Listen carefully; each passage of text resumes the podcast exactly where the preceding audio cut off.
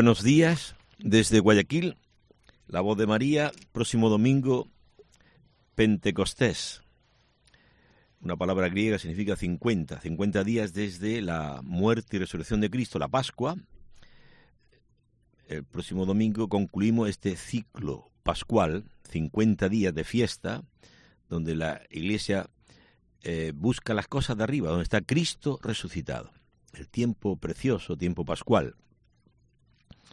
Lo concluimos el próximo domingo con esta fiesta solemne de Pentecostés, donde nace la iglesia, la venida del Espíritu Santo, ¿eh? a la iglesia. Dice así el capítulo 2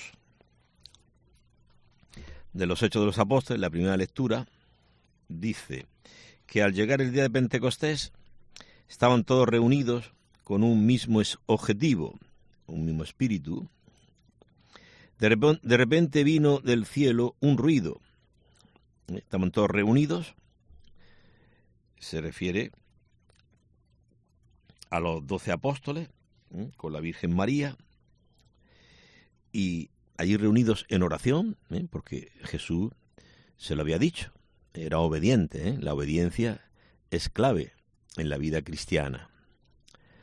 Jesús le había dicho, vimos el domingo pasado, el día de la ascensión del Señor al cielo, voy a enviaros la promesa de mi Padre, el Espíritu Santo. No se vayan, no se vayan de Jerusalén. Jerusalén es la iglesia, no te vayas de la iglesia. Permanece porque Dios te va a enviar a la iglesia el Espíritu Santo.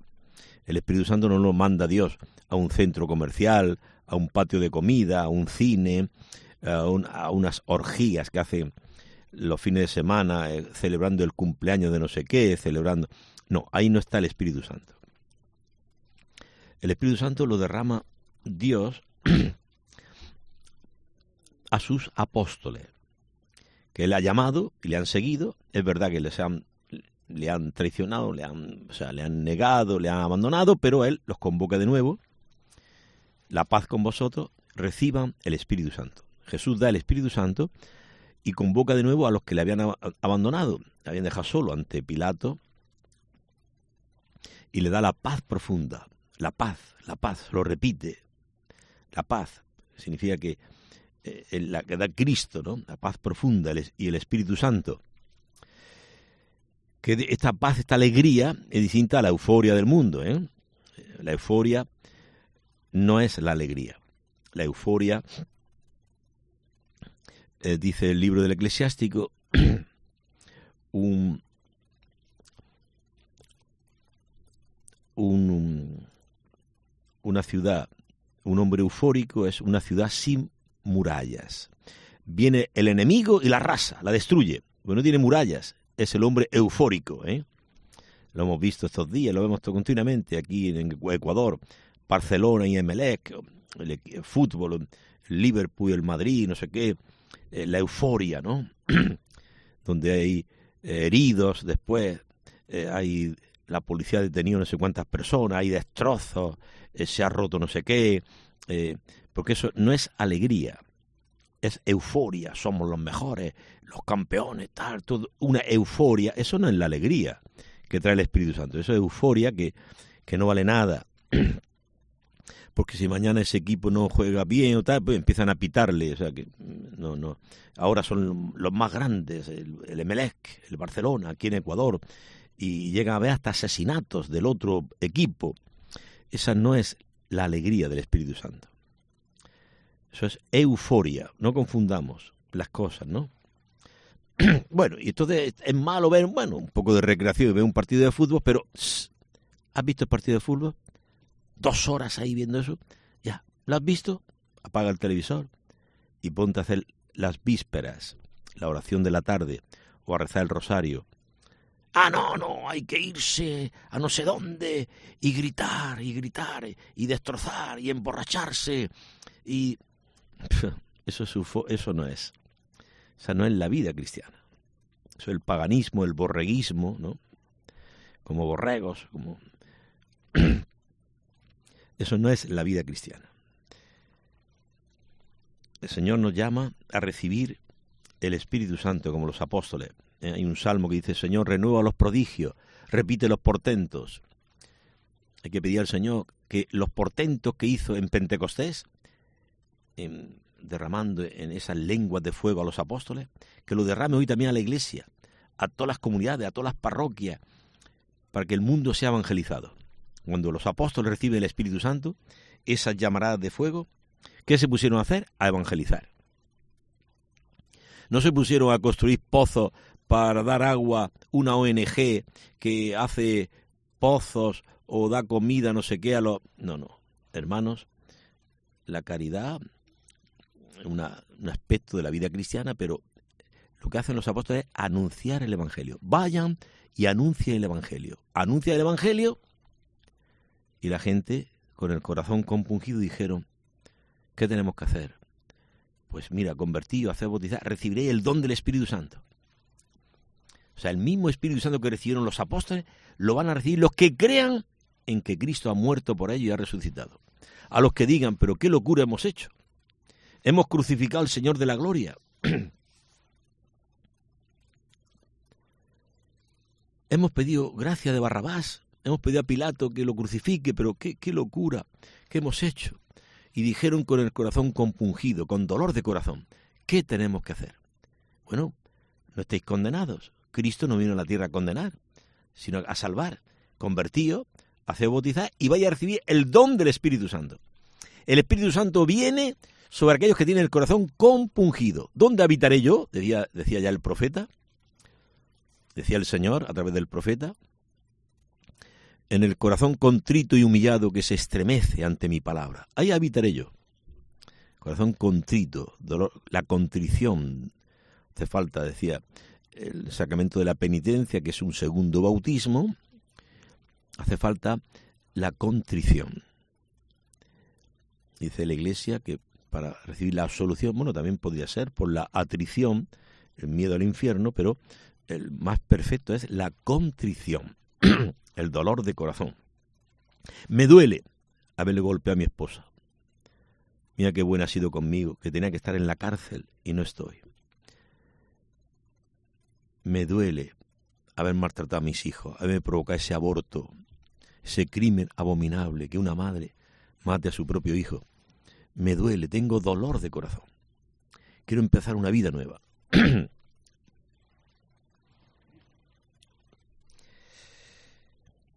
Pues bien, dice que en ese lugar, el cenáculo, donde estaban los apóstoles, la Virgen María, vino del cielo un ruido, como una impetuosa ráfaga de viento, un ruido impresionante, que llenó toda la casa en la que se encontraban, y luego se le aparecieron unas lenguas como de fuego, que se repartieron, no se quedó con uno, se repartieron a todos, a todos los apóstoles, a la Virgen María, se, posaron sobre cada uno de ellos. Entonces todos quedaron llenos del Espíritu Santo y se pusieron a hablar en diversas lenguas, según el Espíritu les concedía expresarse. Hay una transformación. Aquellos hombres que estaban con las puertas cerradas por miedo a los judíos, que en el momento de la prueba, en el momento de la prueba se conocen los amigos, ¿eh? si a ti se te ha quemado la casa, si a ti te han despedido, Ahí verás tú si tienes amigos o escapan de ti. Dice, uy, este está pobre, se le ha quemado la casa. Lo han despedido el trabajo. Uy, me cambio de acera. Mm, lo veo venir de frente, me cambio de acera para no encontrarme con él porque sé, me va a pedir dinero. No, no, no, huyo, huyo. En el momento de la prueba, ahí se conoce si hay amigos. Pues Cristo se dio cuenta de que en el momento de la prueba que todos lo abandonaron. Pero mm, Cristo comprende la fragilidad. No podéis con, con esto. No podéis. No podéis seguirme ahora. ¿Cómo que no? Nosotros iremos contigo, decía Pedro, y también dijeron todos los apóstoles, iremos contigo hasta la muerte. No, tú, antes que cante el gallo, me habrás negado tres veces. No, no, no podéis. Ya, yo mandaré el Espíritu Santo y Él dará testimonio de mí. Ustedes no pueden. En sus fuerzas no pueden. Todo es gracia. Sin mí, dice Jesús, nada, nada podéis hacer. Y esto lo experimentaron los apóstoles. Vieron que con el Espíritu Santo que recibieron, salieron del miedo, abrieron las puertas del cenáculo y comenzaron a predicar a Cristo muerto y resucitado. Es lo que obra el Espíritu Santo. Te quita el miedo, te hace fuerte. Uno de los dones del Espíritu Santo el don de fortaleza. Esto lo pueden testimoniar los mártires. Reniega de Cristo. No, yo soy cristiano. En la iglesia primitiva, ¿cuántos mártires? Y también cuántos apóstatas, ¿eh? ¿Cuántos cristianos por miedo a la muerte renegaron de Cristo, ofrecieron incienso a los dioses, apostataron, eso se llama la apostasía. El primer apóstata fue San Pedro. A ese hombre no lo conozco. O sea, la apostasía, renegar de Cristo. Entonces, ¿qué es la apostasía? Me preguntaba el otro día un hermano de la parroquia, ¿y qué, es eso de la apostasía, ser apóstata? ¿Eso qué? Pues lo que haces tú todos los días y hago yo. Pecando, negamos a Cristo. Esa es la apostasía, negar a Cristo.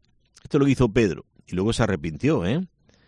Para el apóstata hay, para el asesino, para el adúltero, para el drogadicto, para el borracho, para todo hombre de la tierra, toda mujer, hay la puerta abierta al arrepentimiento, al dolor de corazón, a empezar una vida nueva. Dice que la lectura que residían en Jerusalén hombres piadosos, venidos de todas las naciones que hay bajo el cielo. ¿Eh? En la fiesta de Pentecostés acudían judíos y prosélitos de todos los contornos, de todos los países, a la fiesta, al templo de Jerusalén, etc. Entonces, al producirse aquel ruido, ¿eh? o sea que Pentecostés viene acompañado de signos, Dios tiene que hacer signos para que la gente crea. Un signo fue pues ese ruido impetuoso, una cosa, ¿qué ruido sería aquel? que atrajo a la gente. La gente se congregó y se llenó de estupor al ver a los apóstoles, porque cada uno le entendía en su propia lengua. Estupefacto y admirado decían, pero estos no son galileos, todos los que están hablando. ¿Cómo que cada uno de nosotros le oímos en nuestra propia lengua?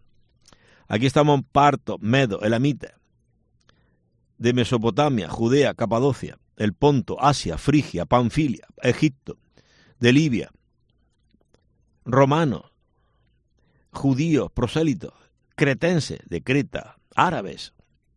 ¿Cómo es posible que lo oigamos proclamar en nuestra lengua la maravilla de Dios? Todos estamos estupefactos y perplejos. ¿Qué significa Pentecostés? Los que tengan la gracia de celebrar este sábado la vigilia de Pentecostés, muy importante. ¿eh? Primero la vigilia pascual, la madre de todas las vigilias, decía San Agustín. Después la vigilia de Pentecostés, siete lecturas, seis lecturas, depende. Precioso. Ojalá todas las parroquias, las comunidades celebren la vigilia de Pentecostés una vigilia de oración, pidiendo con María la Virgen y los apóstoles el Espíritu Santo. Que el Señor renueve los prodigios, repita los portentos de Pentecostés, lo repita hoy, en el año 2022. Pentecostés de 2022. Que estos mismos prodigios que hizo aquí, en Jerusalén, en el año 33, cuando murió Cristo y resucitó, lo realice hoy, porque Cristo es el mismo ayer, hoy y siempre. Entonces, eh, Pentecostés, este don del Espíritu Santo, esta llamarada de fuego, este anunciar la palabra a todos los países del mundo, partos, medos, elamitas, cretenses, árabes de Mesopotamia, estaban allí en Jerusalén y fueron. Al oír ese ruido, acudieron. Pero ¿cómo? Si Dios es un Dios mm, silencioso, un Dios de paz, en Belén Allí solamente acudieron unos pastorcitos. Que, ¿Cómo aquí acuden de todo el mundo? Pues sí. Allí Jesús se manifiesta de una forma escondida.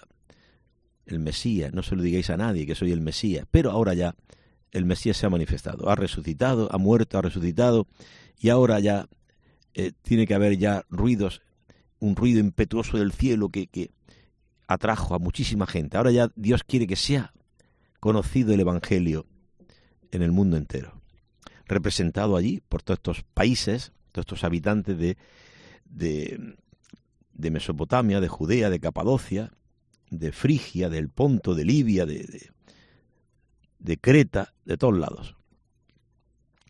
Esta es la respuesta. Pentecostés es la respuesta a Babel. Los que hagan la vigilia de Pentecostés este próximo sábado, vigilia, son seis lecturas. Si algunos hacen con Eucaristía, bueno, pueden hacer también la lectura de Pentecostés. Pero bueno, dicho esto, los que hagan la, la, vigilia de Pentecostés el sábado, este sábado próximo, pues verán que la primera lectura es la Torre de Babel. Entonces, Pentecostés es la antítesis a la Torre de Babel. Babel significa confusión. El hombre que quiere ser famoso, construyamos una torre, escalemos el cielo. ¿Y qué sucede? Que sin contar con Dios quieren escalar el cielo, hacer una torre para que ya no le alcance más el diluvio, quieren ser famosos y allí no se entiende.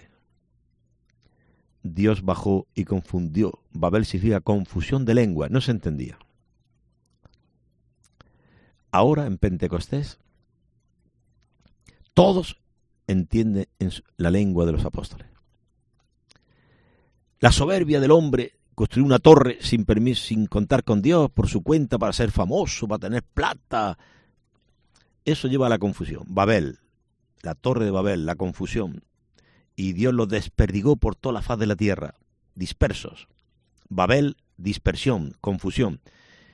Y Pentecostés es la unidad, la unidad. Todos los pueblos escuchan la misma, el mismo carisma, la buena noticia, y nace la iglesia. La unidad de corazones, un mismo Señor, un mismo Espíritu.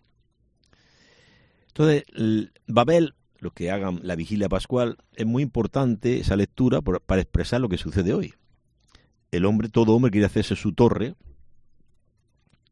y hay confusión de lengua. Los padres no se entienden con los hijos, porque ustedes nada que piensan en el dinero y tú nada que piensan en la fiesta, los amigos, y viene a las dos de la madrugada, a las tres, o no vienen toda la noche de orgía, de, y entonces los padres irritados con los hijos, el esposo con la esposa no se entiende porque tú educas más a tu hijo, eres tú la que gasta mucho plata, los divorcios, la confusión porque cada uno tiene su torre, su idea de lo que tiene que ser la vida.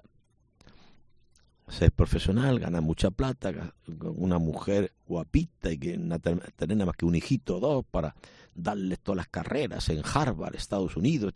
Cada uno tiene su torre. Y luego te llega un hijo síndrome Down o tu hijo se hace drogadicto. ¿Qué ha pasado? Se cae la torre. Las torres que nos construimos sin contar con Dios. Hay que hacer las cosas prescindiendo de Dios. Mi carrera, mi dinero, mi vida, mi mundo. ¿Y Dios? ¿Dónde está tu Dios en tu vida? Tú cada mañana dices, Señor, hágase tu voluntad en mi vida. No, no. Yo utilizo a Dios, pues soy un poco religioso natural, utilizo a Dios para que Dios haga mi voluntad. Pero eso no es el cristianismo. Eso es religiosidad natural. Utilizar a Dios, estoy enfermo, que me cure. No tengo novia, que me dé novia. Eh, que apruebe el examen, me llevo la estampita de San Pancracio, de San Judas Tadeo, para que pruebe el examen. Entonces, la religiosidad natural trata de utilizar a Dios para mí. En cambio, el cristianismo es hacer la voluntad de Dios. Señor, ¿qué quieres de mi vida? Lleva tú mi vida. Porque yo llevando mi vida ha sido un desastre. Ha sido una torre de Babel, una confusión de no entenderme con el compañero con el, eh, de trabajo, problema entre patronos y obreros que lleva al robo, al robo, en cuántas empresas se roba, cuántas cosas suceden. Porque cada uno tiene su torre. Claro, yo no me entiendo con mi mujer, no me entiendo con mi esposo, entonces me he buscado otro amante, eh, pero entonces necesito más plata, entonces tengo que robar y robar en la empresa, coger de aquí. No, pues sí, no está robando. No, es que mi hijo necesita para la matrícula, claro, tiene que pagar la matrícula del hijo en la escuela, tiene que satisfacer al amante que le lleva, le pide ir a restaurantes a cenar y ropa. tiene que mantener tanta gente que entonces tiene, roba en la empresa. Y él dice que no roba, que no, si es para pagar a mi hijo la matrícula, no, no, o sea, no. Es una locura, ¿no?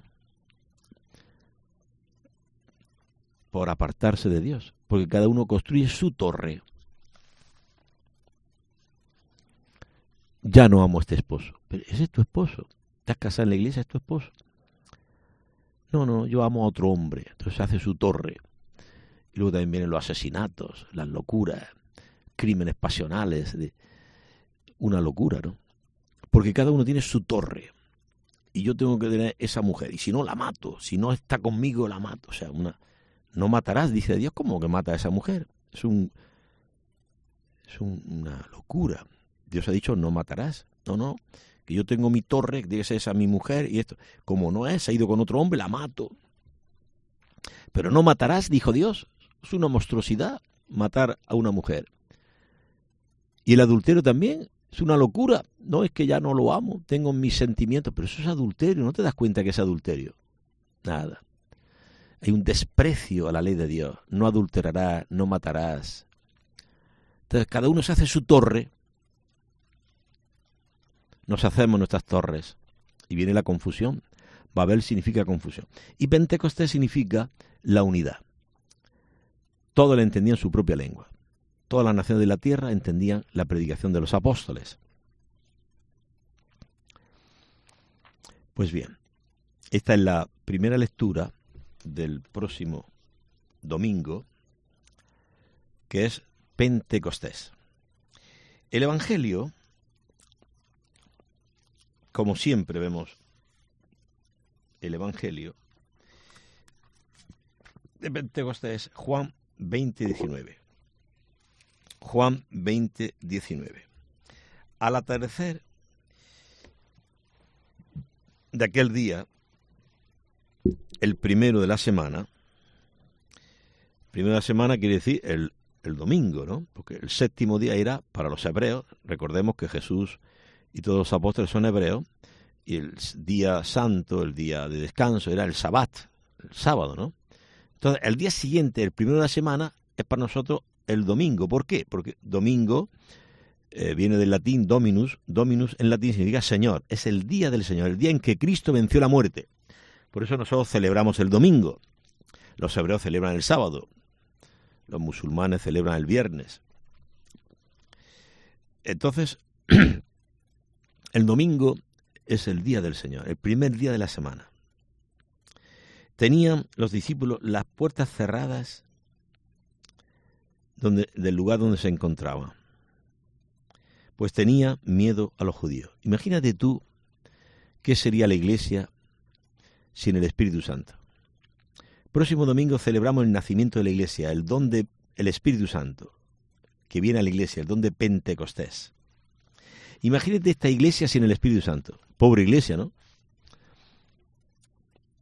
doce hombres, unos hombres, en el cenáculo, con las puertas cerradas, llenas de miedo. Si vienen los judíos nos van a matar, así como murió nuestro maestro en el Calvario, nos van a matar a nosotros. Tenían las puertas bien cerradas, que no entre nadie, que no sé qué. Tú, fíjate qué espectáculo. Si nosotros nos apoyamos en los hombres, si nosotros mm, vivimos la vida cristiana apoyado en nuestra razón, en los hombres, es una cosa absurda. Eso no vale para nada un puñado de hombres analfabetos. Eh, dice el capítulo 4 de los Hechos de los Apóstoles que ante Sanedrín, Pedro y Juan eran en griego, el Nuevo Testamento está escrito en griego, dice que eran agramaticae e idiotae. Pedro y Juan, digamos las columnas de la iglesia, eran, eran gente sin cultura y sin instrucción. Hemos traducido el griego, agramaticae e idiotae, se ha traducido por gente sin cultura y sin instrucción. Y el Sanedrín se quedó impresionado, porque hacían milagros. Y, veían que eran gente, eran pescadores de Galilea, sin instrucción, sin cultura, agramaticae e idiotae. Entonces, ¿dónde va esta iglesia en su fuerza? Gente agramaticae e idiotae, ¿dónde va? Y sin embargo, con el Espíritu Santo, fueron al mundo entero. La iglesia hoy está en los cinco continentes. Pero es la fuerza, es el motor de la iglesia, el Espíritu Santo, Pentecostés.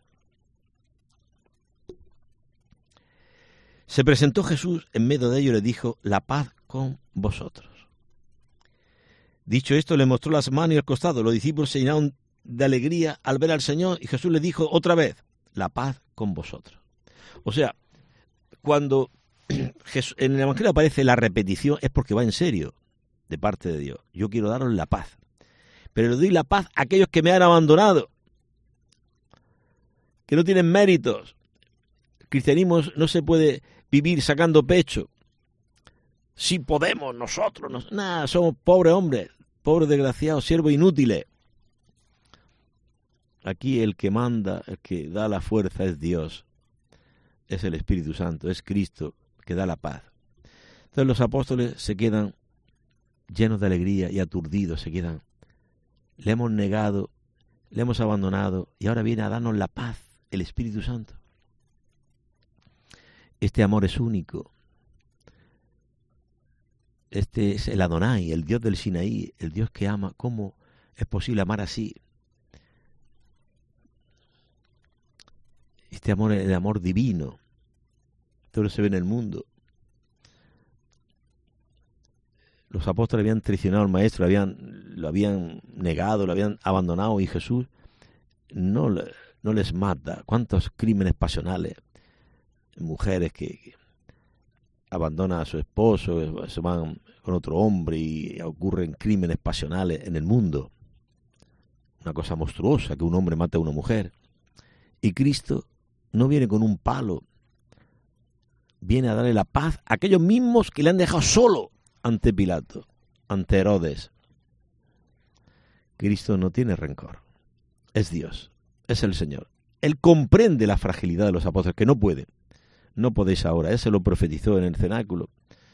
En la última cena dice, no podéis ahora, no podéis seguirme. Y ellos seguían sacando pecho. Que sí, que sí. No solamente Pedro, Dice el Evangelio de San Mateo que también los apóstoles decían, sí, nosotros también iremos contigo hasta la cruz, hasta la muerte. Nosotros no te negaremos. Jesús conoce el corazón humano y nos ama. Esta es la, la grandeza de lo que estamos viviendo en la iglesia, hermano. Tenemos a uno que nos ama y nos conoce, los traidores que somos, lo vengativos, lo groseros, lo, egoístas, y nos ama. Y este amor es lo que puede cambiar nuestra vida. Nuestra vida no la puede cambiar el compromiso. ¿Qué, qué, ¿A qué se puede comprometer un hombre putrefacto que ha muerto y huele mal? Este hombre lo que necesita es que alguien le resucite, como a Lázaro. Lázaro, sal fuera. Esto es lo que hace el bautismo, resucitarnos de la muerte, del pecado y darnos una vida nueva. Esto es lo que hace Pentecostés. Aquellos que están muertos de miedo con las puertas cerradas, les da el Espíritu Santo y son hombres nuevos que van anunciando a Cristo. Esto es lo que necesita el hombre. No el compromiso, pero que, un hombre putefacto que no puede amar y perdonar, dile que se comprometa. ¿Comprometerme a qué? Resucítame y podré hacer algo, pero si estoy muerto. cristianismo no es un moralismo, hermano. cristianismo no es una moral. La moral es la consecuencia de haber recibido el Espíritu Santo, una vida nueva. No es posible que reduzcamos el cristianismo a una ONG, a hacer un poco de carita, de ayuda social a los pobres, no sé qué. Eso está bien, pero el cristianismo es otra cosa.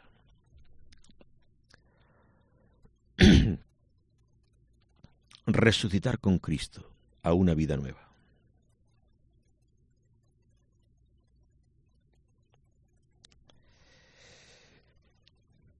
Y esto es lo que obra Jesús resucitado con los apóstoles, la paz con vosotros. Como el Padre me envió, también yo os envío. Yo no estoy solo, dice Jesús. Me dejaréis solo, pero el Padre está conmigo. O sea, Él sabe que ha, sido, ha salido de Dios y vuelve a Dios. Nosotros tenemos que tener conciencia de que por el bautismo que hemos recibido hemos salido de Dios y volveremos a Dios y que Dios está con nosotros. Como el Padre me envió, también yo os envío. Cristo nos envía, está con nosotros, estaré con vosotros todos los días hasta el fin del mundo. Él está con nosotros. Claro que Cristo fue enviado por el Padre e hizo siempre la voluntad del Padre. Nosotros no, yo no, yo no he hecho siempre la voluntad de Dios. Tantas veces por ignorancia de pecado he hecho mi voluntad. Pero el Padre no me abandona, como no abandonó a Cristo. A Cristo no, no lo abandonó porque Cristo siempre hacía su voluntad. Y a mí no me abandona porque Cristo ha venido a salvar a lo que está perdido. Ha venido a buscar a los pecadores. No necesitan médicos los sanos, sino los enfermos. Entonces el Espíritu Santo viene a sanar. Hay un himno precioso, la secuencia de Pentecostés. Lava lo que está sucio, purifica lo que está ahí. Precioso que se canta. Que se canta en la vigilia de Pentecostés y en el día de Pentecostés así como hay una secuencia de Pascuas, el domingo de resurrección, también hay una secuencia de Pentecostés preciosa. Ilumina al, al rígido, purifica al que, está manchado, o sea, hay una serie que es lo que obra el Espíritu Santo, que nos da una vida nueva. Pues bien, dice San Gregorio Magno, eh, dice, como el Padre me ha enviado, también yo os envío. ¿Y cómo? Dice San Gregorio, ¿cómo? Si el Padre envía a su Hijo a la cruz, el Padre ama al Hijo y lo envía a la cruz, se pregunta San Gregorio Magno, ¿cómo es posible? Sí, porque tanto amó Dios al mundo que no perdona a su Hijo, dice San Pablo. Dios no perdonó a su Hijo, lo entregó a la muerte para salvarte a ti. De manera que dice la teología que por un solo hombre Cristo habría venido a la tierra a salvarlo. Por uno solo. ¿Cuánto vales a los ojos de Dios? Y nosotros nos despreciamos porque no somos altos, no somos rubios, no tenemos plata, no somos profesionales, no tenemos novio, no tenemos novia. ¿Cuántas, cuántas cosas nos lleva a la depresión? Porque adoramos una torre de Babel. La torre de Babel ilumina lo que es el acontecimiento de Pentecostés. Babel es confusión, hacerse una torre, ser famoso, mucha plata, mucho dinero, mucha... y trae la confusión. No se entiende los hombres, ni padres con hijos, ni esposos entre ellos, hay divorcios, hay infidelidades, eh, cada uno tiene su torre, yo tengo que ser profesional y ahora he fornicado, estoy embarazada, yo no quiero ese hijo, lo aborta, porque cada uno tiene su torre, yo tengo que ser famoso, tengo que tener plata, ser profesional. Entonces esto es un obstáculo, pues me lo quito de en medio. No tengo plata, pues robo o vendo droga. ¿Cuántas cosas hay en el mundo? ¿Cuántas torres Babeles? Que en cambio Pentecostés es todo lo contrario. Si Babel es confusión, es división, Pentecostés es unidad. El Espíritu Santo une en un solo corazón a las lenguas distintas de todo el mundo. Y se forma la iglesia, que eran asiduos a escuchar la palabra de Dios, en la fracción del pan, la Eucaristía, en las oraciones, en la comunión de bienes, entre ellos no había necesitado, una maravilla, la iglesia. Pero padre, es que hay cizaña. En la iglesia hay cizaña. Bueno, sí, ¿y tú quién eres para...? Dice San Juan Crisóstomo, si Cristo pone este, esta parábola de la cizaña, el trigo, es porque Cristo sabe que la cizaña se puede convertir en trigo. Tiene tal poder Cristo, por eso no tenemos que juzgar a nadie. Ya llegará el tiempo de la siega, la cizaña será quemada en fuego que no se apaga, y el trigo para el granero del cielo. Eso lo hará Dios. Tú no eres juez para juzgar. No, es que hay, es que hay este sacerdote, no sé qué, oído, y esto. Pero si cizaña hay en el campo de Dios, tú no quieres que haya cizaña si tú, tú mismo eres cizaña, somos cizaña. Cuando pecamos, eh, somos cizaña. ¿Por qué te escandalizas?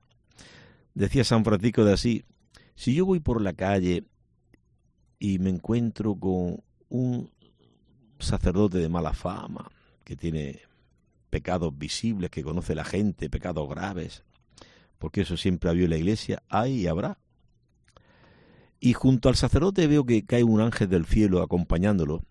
Dice, yo me acercaré, no al ángel del cielo, me acercaré al sacerdote y me pondré de rodillas y besaré sus manos porque sus manos me consagran el cuerpo y la sangre de Cristo. Tenía prohibido absolutamente a sus frailes, San Francisco así, de que hablasen mal de los sacerdotes.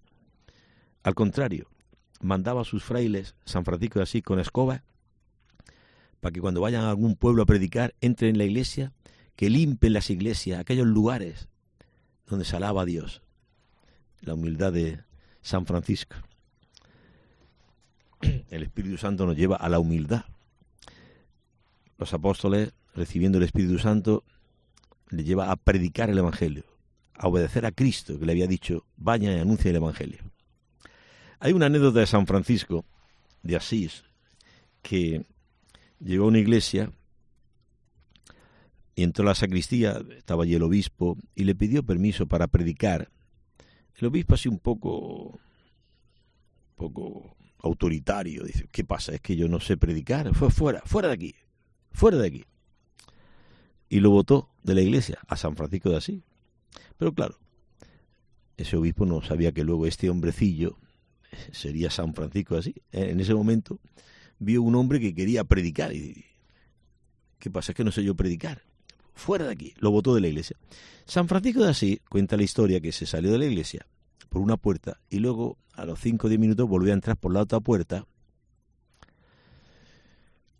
y fue otra vez a la sacristía. Y el obispo lo vio y oiga, no, no le he dicho que se marche. San Francisco de Asís le dijo, mm, si un padre vota a su hijo por una puerta, el hijo buscará a su padre por la otra puerta. y el obispo se quedó desarmado. Vaya usted a predicar. Encontró la humildad. Oh santa humildad de Cristo, ¿quién te consiguiera? La humildad de Cristo. Que distinto a la soberbia. Mira lo que me ha hecho. Me ha botado de la iglesia. Eh, todo, este, lenguaje del soberbio, ¿no? De, que arma tanto escándalo, ¿no? Tanta bulla, tanto, tanto escándalo. El humilde, si le bota de iglesia, pues se va. Y como es humilde, pues no teme, no teme a la humillación. El humilde no teme a la humillación. El soberbio sí. El soberbio teme que le humille, y entonces no, no da un paso porque, eh, como ahí él, el soberbio, a pedirle perdón a la suegra. ¡Uh! Me va a tratar mal, esa mujer me va a tratar mal. No, no va nunca. Nunca se reconcilia. Está enemistado toda su vida. Enemistado toda su vida. porque un soberbio, porque teme la humillación. Y dice San Juan de Ávila, ¿y no teme la humillación más grande de la historia? ¿Sabes cuál es la humillación más grande que se, que se, de la historia? ¿Sabes cuál es? que te hayan botado del trabajo, que tu esposo te haya abandonado por otra mujer, que, tu, que tenga un hijo drogadicto. ¿Cuál es la mayor humillación de la historia? ¿Sabes cuál es? Vayan malditos al fuego eterno, al infierno para siempre. Esa es la mayor humillación que puede recibir un hombre. Y dice San Juan de Ávila, o sea, tú temes que si vas a reconciliarte con este hermano y le pides perdón, temes que te empiece a gritar, que es un soberbio, que temes esa humillación. Y no temes que un día, por estar enemistado toda la vida, por no haber perdonado a tu hermano, tampoco Dios te perdona a ti y te vayas al infierno. No sabes que el infierno existe. El infierno existe porque Dios es amor, porque Dios no es un dictador, que aquí todos tenemos que ser buenos, ¿no? Dios es amor y deja al hombre libre. De, manera que el hombre en su libertad puede escupir a Dios y rechazarle y clavarle en una cruz.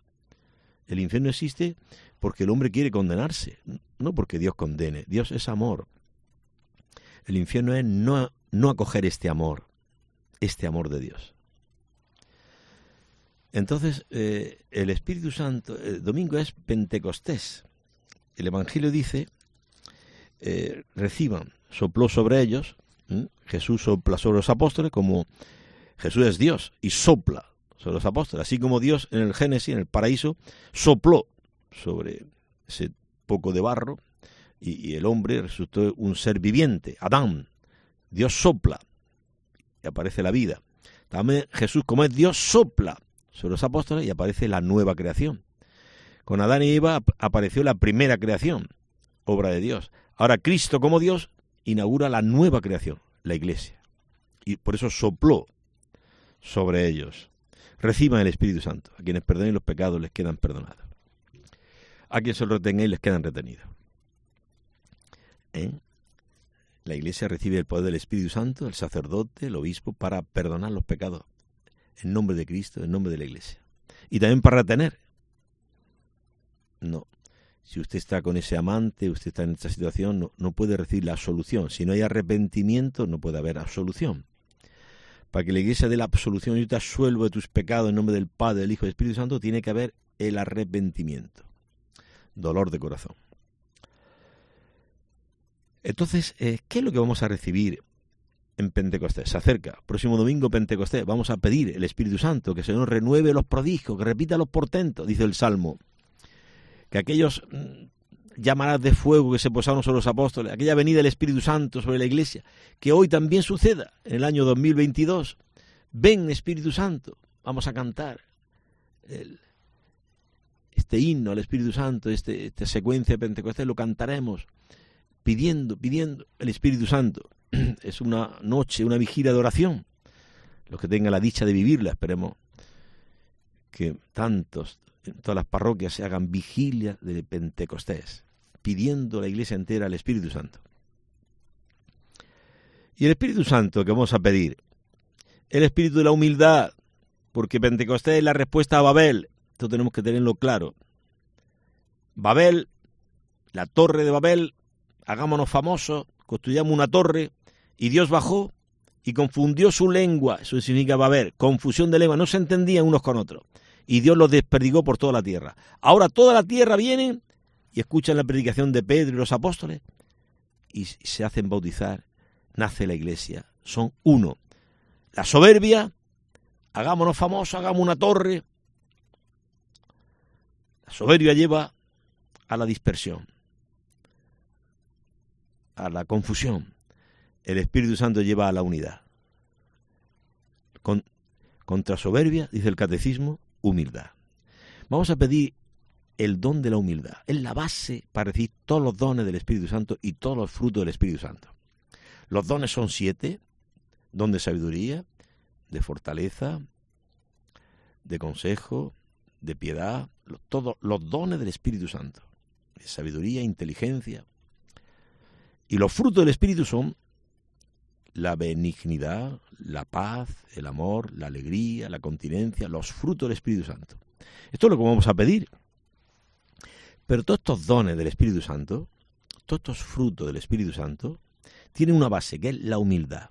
Porque contra la soberbia, contra la soberbia de Babel, la humildad de Pentecostés. La humildad. Sin la humildad no hay vida cristiana no hay dones del Espíritu Santo. La humildad se manifestó allí. ¿Qué tenemos que hacer?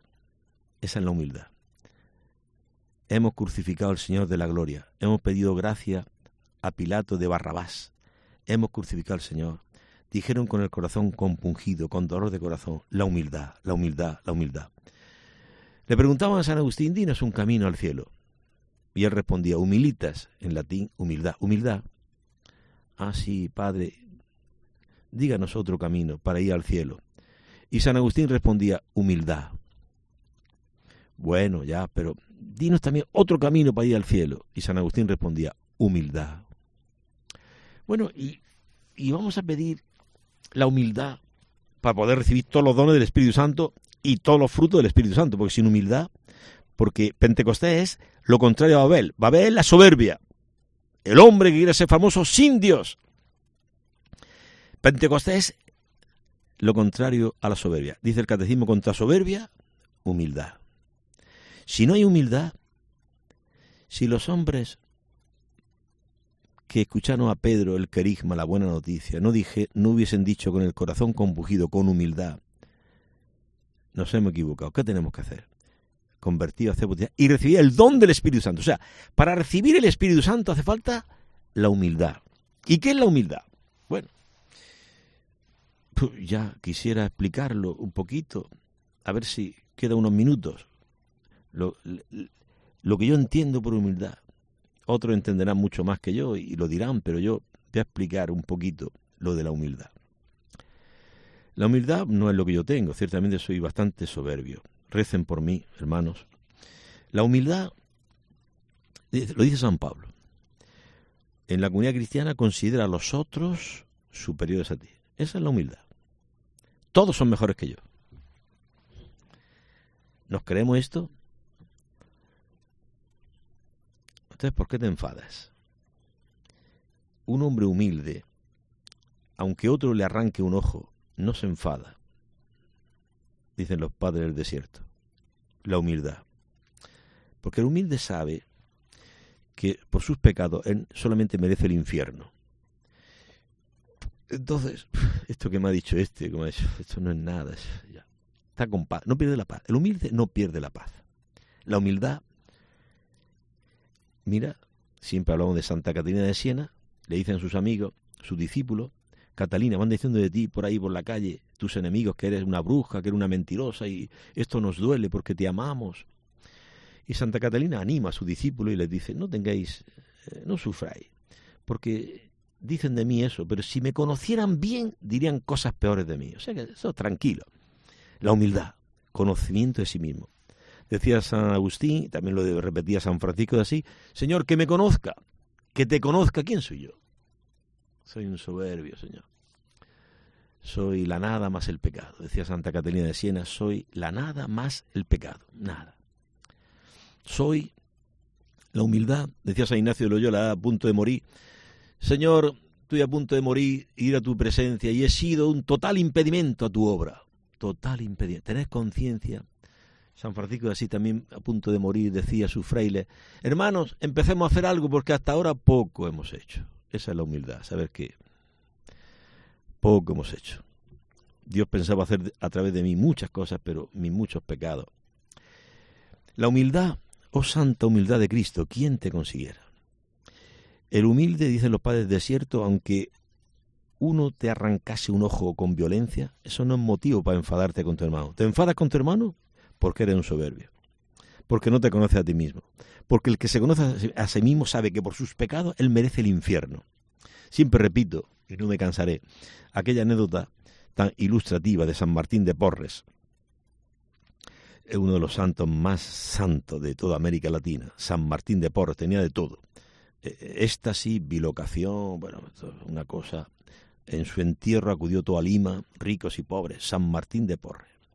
Un pobrecillo que siempre iba con una escoba barriendo le llamaban Fray Escoba, pero además había algo de enfermería, algo de, de barbería, peluquería, cortaba el pelo. Él estaba en un convento que al principio lo, aceptaron así como regalado por allí, por misericordia.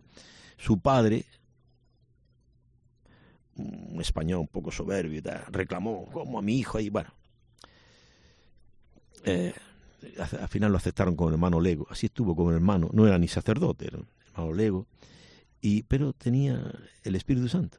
¿Qué es lo que vamos a pedir? Y el Espíritu Santo le llevaba estar delante del crucifijo, pues lloraba sus pecados. Él, en su juventud, cuando era más jovencito, pues había robado en los mercados. Entonces, las leyes en Lima, en Perú, eran muy severas, ahorcaban a los ladrones. Entonces, él tenía conciencia de sus pecados. Y bueno, hay una anécdota que yo siempre cuento, pero como no aprendemos nunca, dice San Pablo, a mí el repetir las mismas cosas no me cansa y a ustedes le hace bien. Esto dice San Pablo en la carta a los filipenses. Entonces, eh, cuenta una anécdota que eh, cortando el pelo a un otro, era un, estaba en un convento de dominicos, él era dominico, fraile, hermano lego, San Martín de Porres, pues cortándole el pelo a un hermano lego, pues, a, un, otro fraile, creo que era sacerdote, me parece, pues no le gustó y entonces lo insultó, le dijo hipócrita, perro mulato, era negrito, eh, San Martín de Porres, y le llamó perro mulato, una ofensa grave, ¿no? Racista, ¿no? Diríamos hoy, en el siglo XXI. Estamos hablando del siglo XVI, en, en Lima, en Perú. Cuenta la historia que San Martín de Porres sonrió. A este que le llamaba hipócrita perro mulato le sonrió. Pero no por cobardía, para que no siga insultándole. Eh, no, no, no, no. No, no era cobardía. Lo, explica, el motivo lo explica el Papa San Juan XXIII en la homilía de la canonización de San Martín de Porres, porque fue canonizado hace unos años el Papa San Juan XXIII. Entonces, cuenta San Juan XXIII que este santo, San Martín de Porres, tenía una capacidad enorme de soportar las más graves injurias e insultos. ¿Y por qué? También lo explica San Juan XXIII, el Papa, Dice, porque tenía conciencia de la gravedad de sus pecados. Tenía tal conciencia de la gravedad de sus pecados. Esto, gravedad de sus pecados, conecta con Pentecostés. Porque Pentecostés, los allí reunidos que escuchan a Pedro después de recibir el Espíritu Santo, dicen con el corazón compungido, hemos crucificado al Señor de la gloria. Hemos pedido a Pilato que haga gracia de un asesino de Barrabás. Hemos crucificado a Cristo. ¿Qué tenemos que hacer? Tenían los que se bautizaron, unas 3.000 personas en Jerusalén, la primitiva comunidad de Jerusalén, se bautizaron porque tenían conciencia de la gravedad de sus pecados. La humildad. ¿Qué tenemos que hacer? La humildad. El soberbio, no le digas tú al soberbio lo que tiene que hacer. A mí nadie me tiene que decir lo que tengo que hacer. A mí tú métete en tu vida. O sea, todo un lenguaje que tenemos asqueroso. Bueno, asqueroso, ¿no? De soberbio, que somos soberbios, hermanos. Y da repugnancia escuchar al demonio, porque es el demonio. Decía un padre del desierto, el soberbio, eres soberbio, eres el demonio. Estás triste, eres su hijo, el hijo del demonio. Estás preocupado, eres el servidor del demonio en todas partes. ¿Eh? Te lo repito, esto que decía un padre del desierto. Si eres soberbio, ¿eh? que siempre está bravo y dando órdenes, gritando y... siempre está bravo. ¿Eh? Aquellos niños de 8 o 10 años que vienen de la escuela y cuando están jugando en casa y cuando llega la mamá, se meten debajo de la cama. Porque ya sabe que entra la mamá siempre brava, gritando, insultando. porque esto está desordenado. Porque siempre gritando. No se da cuenta que la vaca, antes de ser vaca, fue ternera. Entonces ella se olvida de, se olvida de su vida. A grito. Todos los hijos se meten debajo de la cama. Por no escucharla, porque la mamá llega brava. Pues mira, la humildad está presente en Pentecostés. La humildad. ¿Qué tenemos que hacer? Dijeron con el corazón compungido, con dolor de corazón. Esa es la humildad. y eso es lo que dispone a recibir el Espíritu Santo. Convertido a ser bautizar y recibir el don del Espíritu Santo.